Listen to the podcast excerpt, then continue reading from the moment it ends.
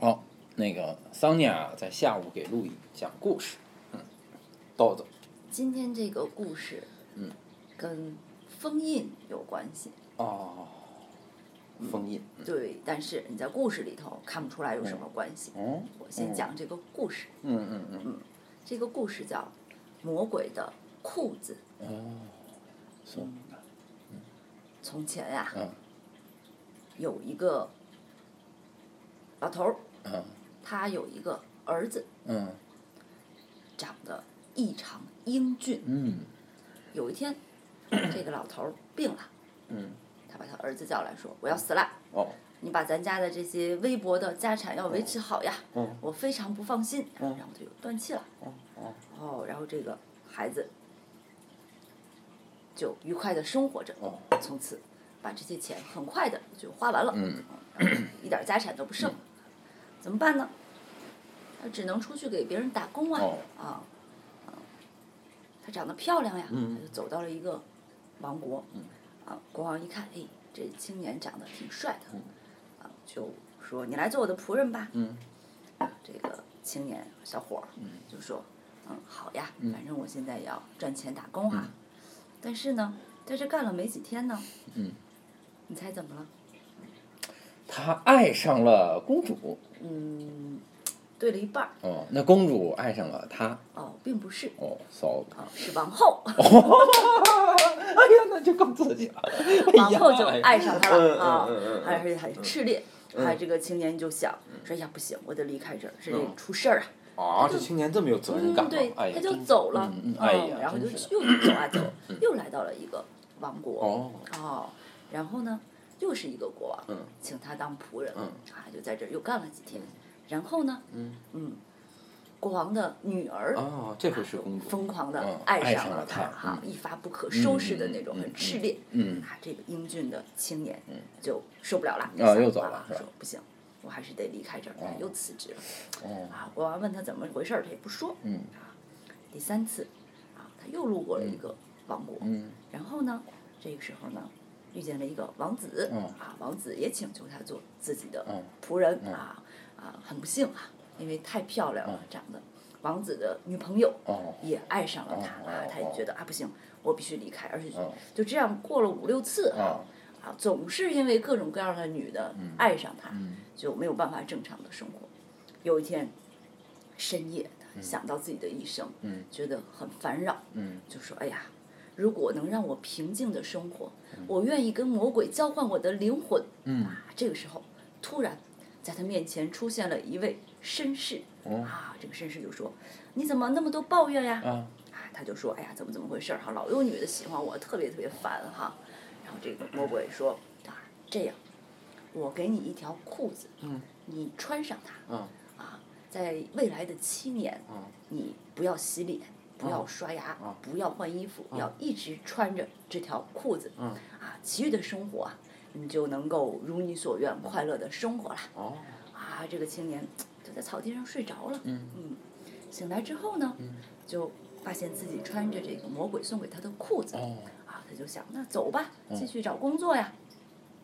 那走着走着呢，他就觉着，哎呀，这裤子怎么这么沉呀？嗯啊，他就摸兜儿，发现里边有好多金币哦啊，然后然后往外掏，越掏越多，越掏越多啊，就不断的有有金币被掏出来、嗯啊，他就啊就变成了一个富人，啊，又走到了一个城市，嗯啊啊，任何人给他干活儿，啊，他就给好多金币、啊，有穷人跟他伸手，他也给金币啊。然后他们家门口啊，永远都排着特别长的队，有人找他要金币。哦然后呢，有一天啊，啊，就听到一个消息，说这个城市的国王啊，这个对面他们家的这个城堡的对面有一个皇宫要卖啊，说特别贵，谁都买不起。啊，这个青年一听说，哎，我没住的地儿啊，还是就找这个中间人说，我给你钱，你去给我买了。啊，就这么买下了这个这个皇宫啊，就住进去了。那住进去他干什么了呢？嗯，你猜猜？这个时候肯定还没到七年呢，没到呢。对吧？那他住进去了就就把他兜里的金币不停的塞满所有的屋子哎。呀，你怎么那么聪明、啊？真的吗？真的那是这样吗？真的真的哎呦真的哦，他就在一楼啊，嗯嗯就是修了很多大铁屋子、嗯嗯嗯啊，像仓库一样，然后把城堡全部锁死。嗯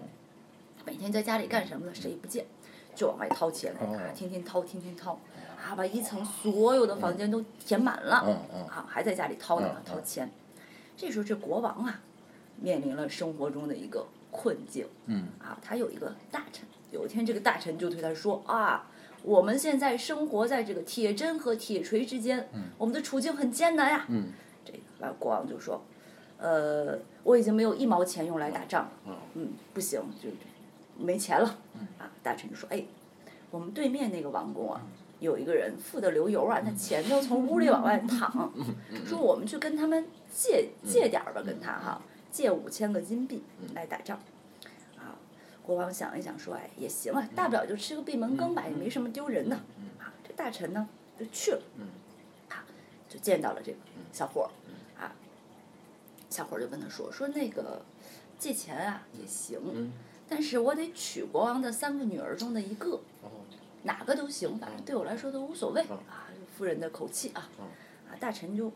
一看这个人，嗯，因为七已经这个七年没洗澡了，这哦个人哦哦啊，哦嗯这头发也特别特别的长，脸上全都是灰黑的哈。然后这个这个手指甲已经长得非常长，像梳子一样。嗯嗯哎这个脚指甲也特别长啊，鞋都穿不进去了，只能穿一个修饰穿的拖鞋。嗯 啊，远看呢，就跟这个《美女与野兽》里面的野兽的装扮是一模一样的。想，哎呀，说这个长相啊，够呛，那没办法，这国家得得花钱打仗啊。啊，或者说这么，我回去跟国王禀报一下。啊，回去就啊跟国王说了这个事儿。国王说这个这么丑呀，但这个这样，你还是画个像啊，我拿着给闺女们看看，也有个心理准备啊。就找了一个啊能工巧匠啊，画了一张这个小伙儿的这个野兽的这个肖像，啊，来国王一看吓一跳，哎，这我怎么跟闺女们说？没办法呀，你想啊，这这个这个小伙儿啊跟这大臣说了，说我给你三天时间，三天你要是呃想不出办法呢，这咱钱也别借了。国王这边急得跟热锅上的蚂蚁一样啊，啊先找大大女儿问问吧，啊就跟大女儿说了怎么怎么回事儿，咱这国家关系到国家生死存亡啊，你你愿不愿意嫁给他呀？啊，大女儿特别生气，说难道这就是我的命运吗？嗯说你就让我嫁给这样的人，啊就摔门走了。嗯 哎，国王就哎做到了一个啊，专门为这种啊不幸的一嗯天准备的一把黑色的躺椅中啊，陷入到了沉思。我特别喜欢这把嗯啊黑色的。我也非常喜欢这个黑色的扶手椅，嗯对对对我必须把它讲出来。嗯，坐在这儿，啊，沉思难过，啊，没办法呀，那问问二女儿吧。嗯啊，这个时候把二女儿叫来了，坐在这个扶手椅里，啊，说，哎呀，有这么个事儿，这么个事儿哈、嗯说这个二女儿说，哎呀，这么重要的事儿呀，啊嗯说要不你把她的画像拿来我看看，瞅瞅看能多丑。嗯二女一看这画像，把画像刺儿一下就扔老远，嗯对说对这就是一个爸爸应该对女儿对对做的对事情吧？对对啊，就摔门又走了。对，你知道我我我我，其实我每次见到一个姑娘的时候，我会问她什么吗？嗯我说你是不是家里的三女儿？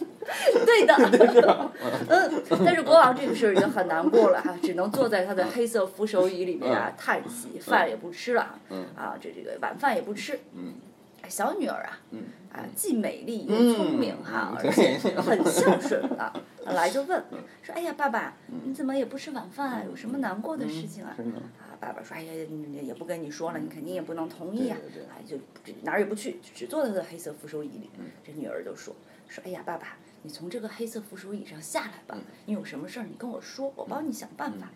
爸爸一听，嗯，嗯，好，说这哎怎么怎么回事儿啊？你看看这个画像啊，你你可能要嫁的话，就只能只能是你嫁给他。小女儿看这画像，说嗯，爸爸，你有没有发现这黝黑的这个面庞是不是灰的下面，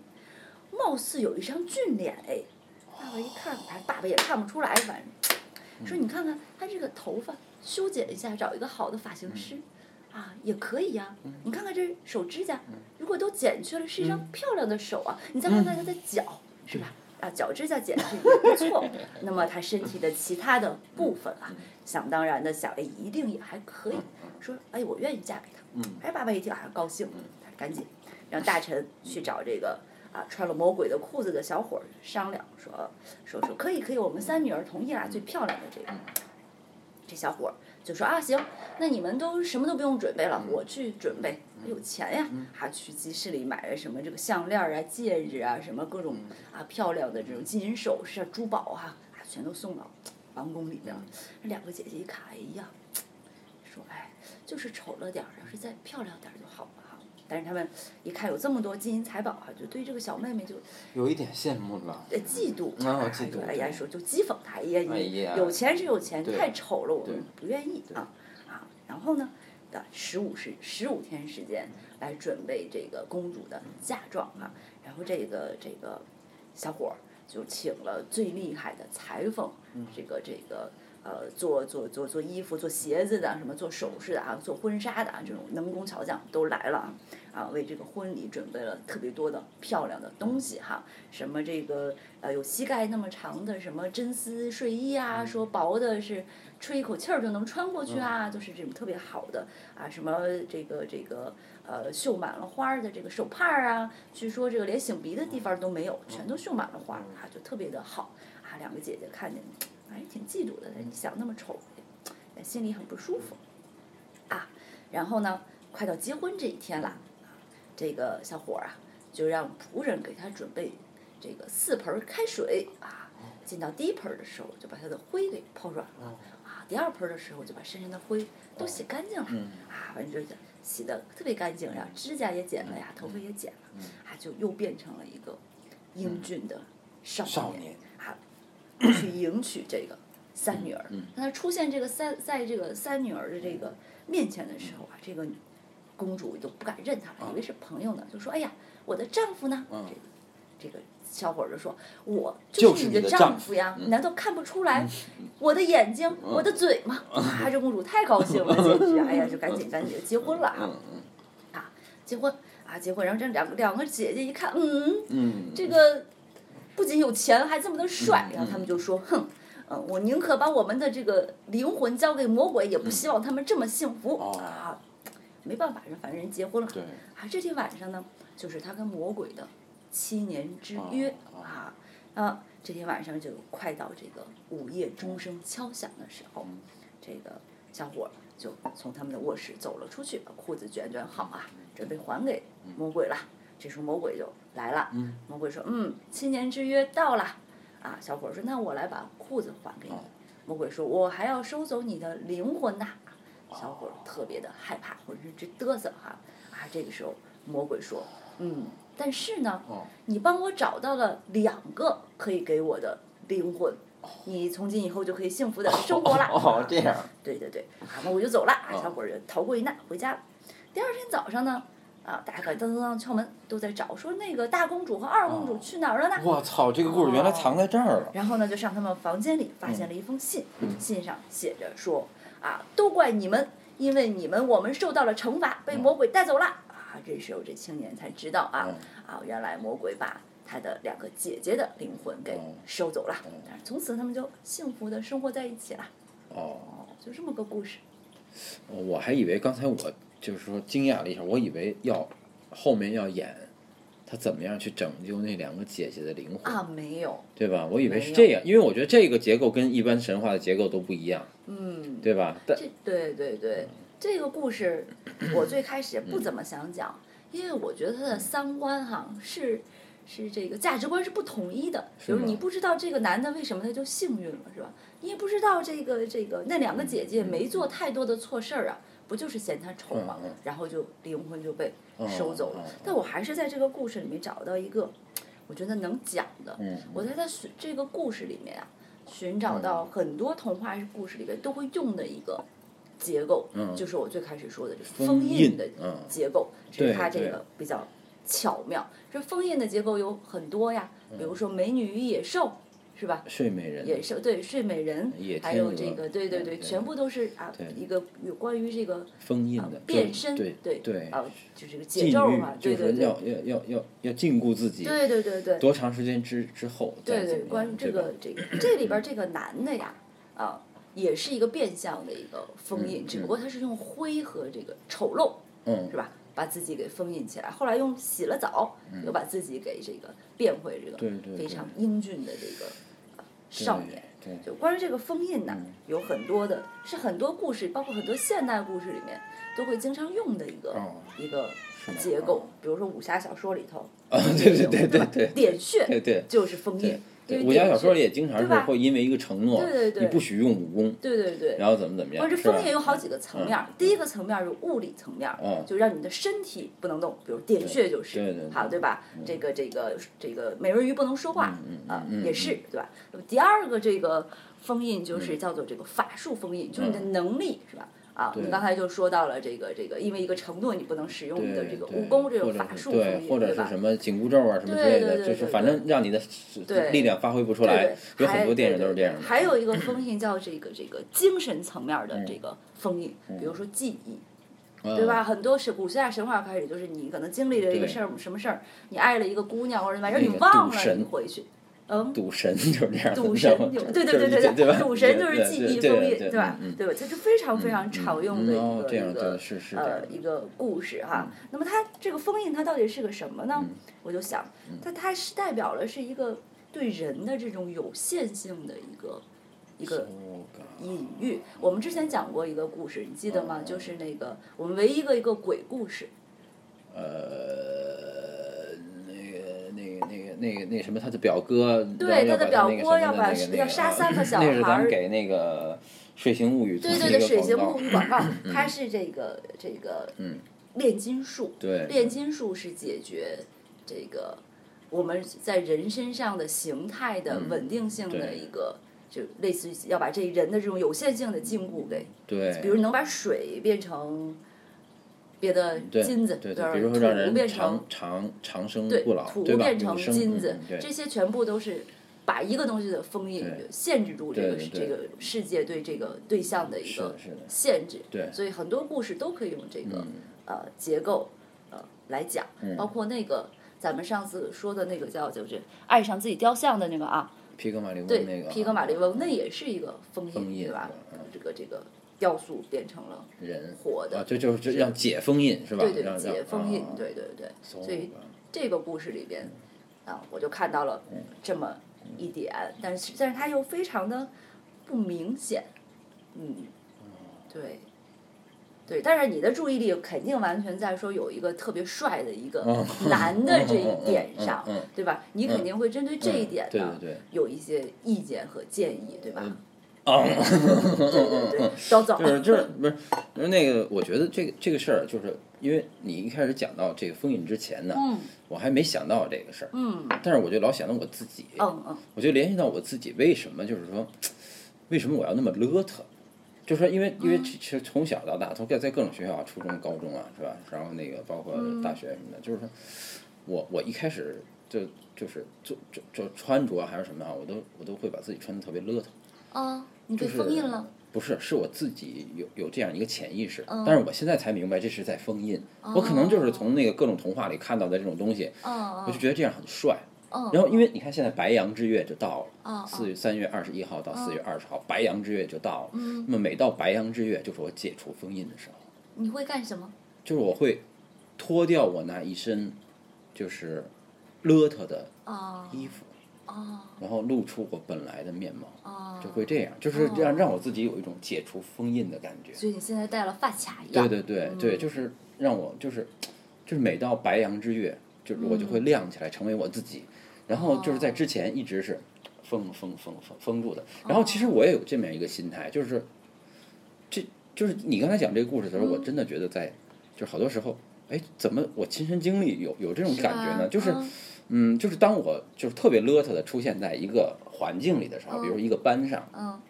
或者是一个什么样的环境里啊，嗯那么这个时候呢，就是我自己内心想，就是谁能喜欢上我，嗯，就是你就他真就是心我爱的他哦真。心爱他。但是这这个时候，我发现能喜欢上我的人，嗯一定是这里面最漂亮的姑娘。真的吗？对，嗯，就是有这样一种感觉。是吗？嗯，对，因为我就在这种时候啊，这种情况下，因为那个咱们可以分析一哦但是下，你兜里揣钱了吗？ 嗯没没没有，嗯，就是我们可以分析一下这种、嗯这种姑娘们的心理啊，嗯嗯就是嗯因为这个，我觉得这个是我们这个节目能够呃告诉别人该怎样生活的一个途径，豆就是总对 吧？ 就是说，因为当你在一个群体里看这些姑娘的时候，嗯你会发现，长得中等的姑娘嗯会特别在意一个男人的外表，哦比如他的身高啊，哦他的这种钱呐、他的这种这个这个这个长相啊，帅不帅啊等等，就这一定是一个中等长相的姑娘。哦就是如果一个就是特别漂亮的女孩的话，她是有资本的跟随着自己的内心去寻找爱人的，哦就是她会找这个人身上最打动她的那个地方，而没有标准的去喜欢。嗯但是一个就是那个中等的姑娘，或者是一个难看一点的姑娘，她会寻找一种标准。嗯为什么呢？因为她很想通过，就说我找一个什么样的男人，来嗯表明我自己的高贵。哦但是如果一个自身已经一个充分完美的女孩的话，嗯她不需要通过男人来标榜自己的高贵。哦你你理解这个意思吗？我理解对吧了？就是这个意思。所以你知道吗？嗯你就是一个能够跟随着自己内心去找男人的人，就你不管是什么样的男人，你都有可能喜欢上，就是这一点，因为你不需要哦通过一个什么样标准的男人来给自己找到自信。这节节目我的男友可以不听了，嗯，我在那个转发的时候，我标上去，好的啊，我把他好的们标上去嗯就行了，嗯嗯好好好，就是这样嘛。然后，所以这个是我能想到的生活中的一种感觉啊。嗯嗯嗯然后呢，好多以前好多那个就是那个在老北京的人里面啊，其实有这么一个习俗，嗯就是好多北京以前的老老一代的那种北京的男人，嗯他们一个冬天不洗澡，哦就是这也是老老老老长辈给我给我哦，们刘讲少的奇事儿，也不洗澡，对吧？他不洗澡， 啊然后嘎吱窝里养一个蝈蝈，哦，就是就是那个蝈蝈罐儿，对吧？啊？怕养一个蝈蝈冷，。所以放那儿不取是暖，嘛这是氧气，哦，就说冬天要这么抱着传着，也不花钱，也这么抱着传着，就是这哦蝈蝈老养在嘎吱窝里，然后睡觉的时候也养在嘎吱窝里，哦，所以就是让你的这个姿势这么抱着团着，哦哦哦哦，对吧？然后还有曾经有一个那个那个老中医，嗯他劝我要禁欲，嗯就是这个禁欲是什么感觉呢？就是说嗯你不要有性生活，嗯嗯嗯嗯，你也不要自己去有手淫什么嗯之类懂了，的事儿。此书此书哦，略对对去五不百起，字我我啊我，给删掉嗯啊，好就是不用嗯删哎，对，就是他，就是让你攒着。嗯一直攒到你梦遗，就是这样的感觉。这这块哦儿我也删掉啊，啊，那个就是就是这样的一种感觉，嗯嗯就是那个那个就是就当你自己能达到那样一种自然而然的流露的时候，嗯嗯嗯，这个时候你的一切都都是特别自然的出现的，嗯就是没哦有修饰的，啊，完全特别自然的，就是。攒着在爆发，这是中国人对于中国的文化对于啊禁欲的一个理解。是是是，对吧？嗯然后刚才咱们说那个封印呢，啊是一个那个西方文化对于禁欲的理解，哦所以这个这个时候它有两种禁欲的感觉。哦就是中国文化，它在于就是在你进进入收之后的那种，就像太极一样，把东西收回来，啪再嗯啊就是你撒出去攒，攒了好多钱买了一个大件儿，对，就就是有一种如逢花开的那个感觉，哦自然而然的流露。它强调嗯一个自然，但是呢，就是说在这种基督教文化里面，它强调的是像你刚才所说的一个点，嗯很很有意思啊，嗯就强调的说这里面是在他在禁欲的时候，实际上让你充分的认知到人的一个有限性，嗯，然后就是那个最后出来的，就是你你从那个禁欲中摆脱的那一下，嗯就是啊从这个有限性里向无限的那个企及。嗯嗯那么，就是这是一种什么样的感觉呢？就是我我觉得，就是这个咱们每期节目都会用一个哲学的方法、哦或者什么方法论证，我我也我也我我也正烦了，对吧？嗯然后每期都这么说，他他好没意思。好好所以这期呢，听吧嗯我想用一种音乐的方法，让让他看看这个东西在音乐里是怎么样被构造起来的。好的所以我现在呃给你放一段音乐啊，嗯呃放放放放着啊，就是你你听这个感觉，你觉得这是谁谁写的曲子嗯，那我可猜不出来啊了，啊？就是巴赫吗？就是这是这这你你往下听啊，就是这是一种，就是反正你听到这个旋律的时候吧，哦，你觉得是一种怎么样的感觉？现在的这个旋律，压抑吗？你觉得呢？又不完全是呀，但是是一种对内心欲望的一种禁锢，就是其实这是一首重赞歌，它是对嗯内心的欲望的一种禁锢，嗯，然后好像在心里默默的祈祷嗯。但欲望也很强烈，是的，是有欲望的，对，但是你听它的这个旋律，它又从上往下走，当当当当，它又从下往下压，嗯它一共有四句。刚现刚才你听到的是第二句了，因为咱们之前第一句咱们在说话，现在第二句哦你听，这样要往上抬，哦但是慢慢的抬，但是抬不起来，压着哦明白了，明白了，压着抬不起来，这样的感觉。难道是贝多芬？对，哦，这是第二句完了，然后哦好长吧，你再听第三句，好，第三句又是从上往下压，嗯，哦，还是那一句在重复，对吧？对，还是起不来。嗯，就好像说一个封印一直要压七年一样，哦，然后这你就会觉得这音乐一层一层地在往自己身上掸土，哦，指甲长长的也不剪，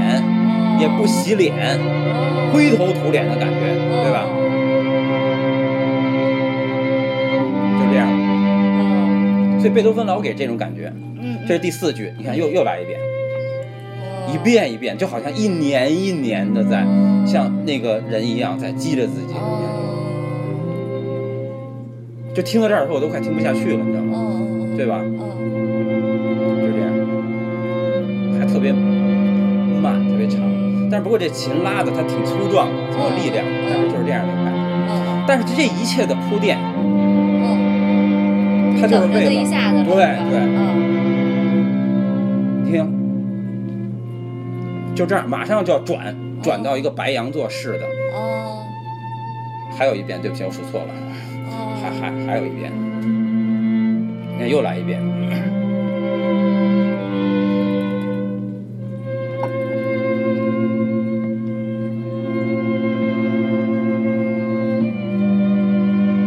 准备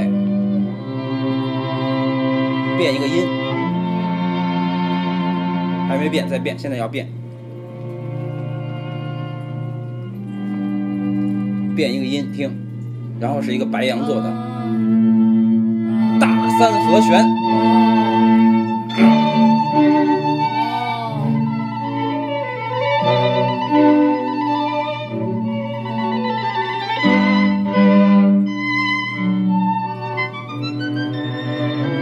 再再再来一遍，了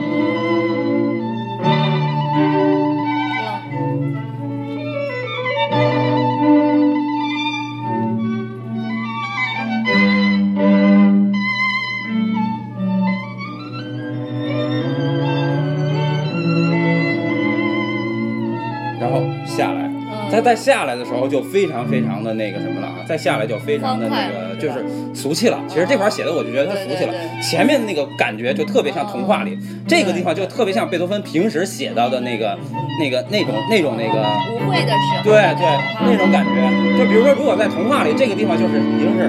公子王子在开始那个跳舞的那个感觉日常生活了对啊对，啊就不是那么的神圣了。但是这块儿，就是反正我觉得他这块儿写的是是他的一种遗憾，但是嗯前面那个部分，它形成了一种就是西方文化史里面最常见的那样一种张那样一种结构，一种张力。哦所以我觉得他拿音乐证明了这一点，是一个就是魔说鬼的裤子的故事，对，是一个魔鬼的裤子的这种音乐式的证明。哦，好好，其实，所以我觉得很多童话呀，它很有可能是在听这种音乐的时候被构造出来的。所以说，在贝多芬这个时代的音乐呢，它其实就是黑格尔认为，贝多芬企及到了一个音乐最高的境界，就是他企及了一个对上帝的证明，哦，好的，对吧？那所以呢，我觉得，那就是说，这个就是我对这个故事的一个解释。啊，真是太精彩了，嗯，好，好，谢谢，嗯，再见。嗯，再见。